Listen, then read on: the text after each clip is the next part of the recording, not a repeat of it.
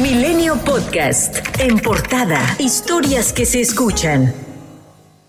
El presidente de Chile, Gabriel Boric, se reunió con el jefe del Ejecutivo mexicano, Andrés Manuel López Obrador, en Palacio Nacional, acompañados de sus respectivas esposas, la antropóloga Irina Caramanos y la escritora Beatriz Gutiérrez Müller. Afuera de Palacio Nacional, maestros de la Coordinadora Estatal de Trabajadores de la Educación de Guerrero instalaron un plantón en el Zócalo. Entre otras cosas, pidieron restablecer una mesa de diálogo y la pacificación de trabajadores eventuales. Y Guillermo Lazo, presidente de Ecuador, llegó a México también para reunirse con López Obrador. El canciller Marcelo Ebrard dio la bienvenida a Lazo y a su esposa María de Lourdes.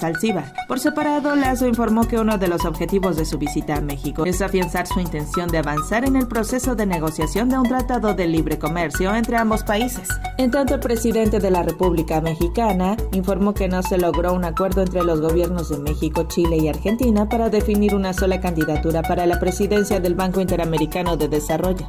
En otro tema, aunque no lo puede asegurar, el presidente aceptó que la marcha del próximo domingo 27 de noviembre puede ser la última de su carrera política. En tanto, retó a la oposición a realizar otras movilizaciones, luego de que la llamada Cuarta Transformación realice esta marcha. Puede ser la última, aunque no puedo decir así de manera categórica que es la última, porque no sabemos qué nos depara el destino. Nosotros nos mantenemos, eso no debe de olvidarse, no han podido derrotarnos los adversarios del conservadurismo, no han podido porque tenemos el respaldo del pueblo. La senadora del PAN, Kenia López Rabadán, acusó al partido Morena de utilizar de manera ilegal e inmoral al sistema del transporte colectivo Metro de la Ciudad de México para promocionar esta marcha, usando además la imagen del presidente López Obrador. Si los senadores de Morena dejaran sus privilegios y se subieran al metro, verían esto, un metro tapizado de propaganda convocando a una marcha con la imagen del primer mandatario de este país. Y primer mandatario es el que obedece, no el que manda. El metro es el emblema de la corrupción de Morena en la Ciudad de México. El Sindicato Nacional de Trabajadores del Sistema de Transporte Colectivo se deslindó de la difusión de estos carteles dentro del metro. Cabe señalar que para colocar publicidad sobre temas sociales en los vagones y en las mamparas, se debe tramitar un permiso en la gerencia de atención al usuario.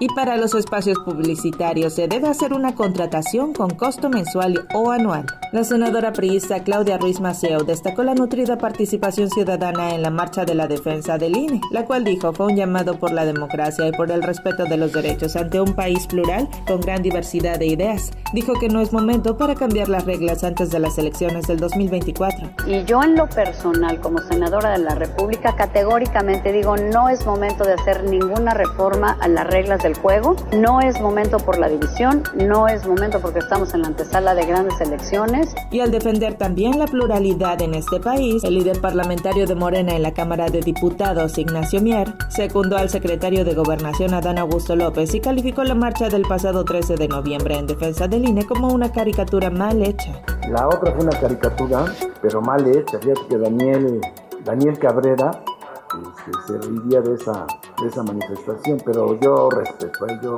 yo soy como Bora a propósito del fútbol, yo respeto. Por cierto, que Mier reconoció que los legisladores de su bancada aportarán recursos propios para transportar y apoyar a las personas que participarán en la marcha.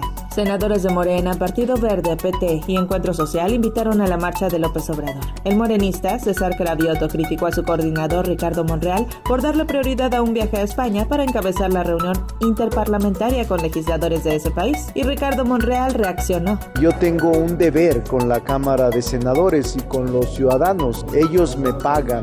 Los ciudadanos de este país me pagan y me pagan bien. A todos los legisladores y legisladoras nos pagan bien para hacer nuestro trabajo. Esta interparlamentaria se ha acordado desde hace tres meses y en esa parlamentaria acudiré como presidente de la delegación mexicana. Me interesa cumplir con la ciudadanía, con el pueblo, con mi responsabilidad responsabilidad. Me interesa cumplir con la Constitución. Pese a ello, prevé que asistan uno o dos millones de personas al evento.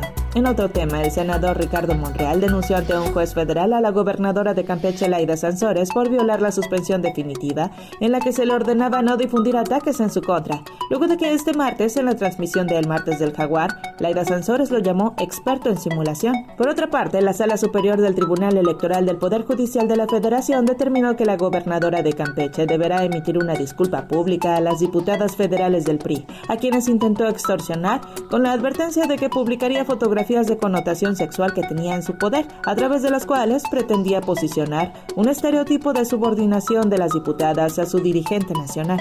Mariana Rodríguez, titular de la oficina Amara Nuevo León y esposa del gobernador Samuel García, afirmó que en la administración pasada de Div Capullos se cometían todo tipo de atrocidades e incluso mencionó la presunta venta de menores.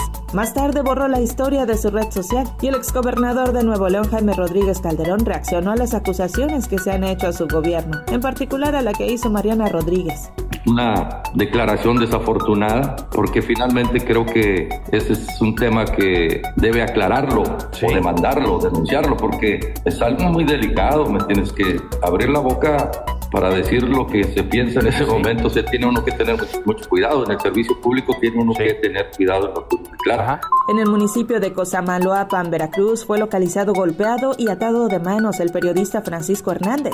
El domingo lo secuestraron en Nopaltepec. Hombres armados lo sacaron de su departamento. Le robaron, entre otras cosas, la computadora con la que transmitía para la estación de radio Azúcar 97.1. Esto fue lo que dijo el gobernador Huitlagua García. Entre otras, bueno, él está relacionado con una persona que estaba eh, purgando una condena, bueno, estaba, tenía una pena por huachicol como presunto responsable, eh, falleció esa persona y él ocupaba su casa.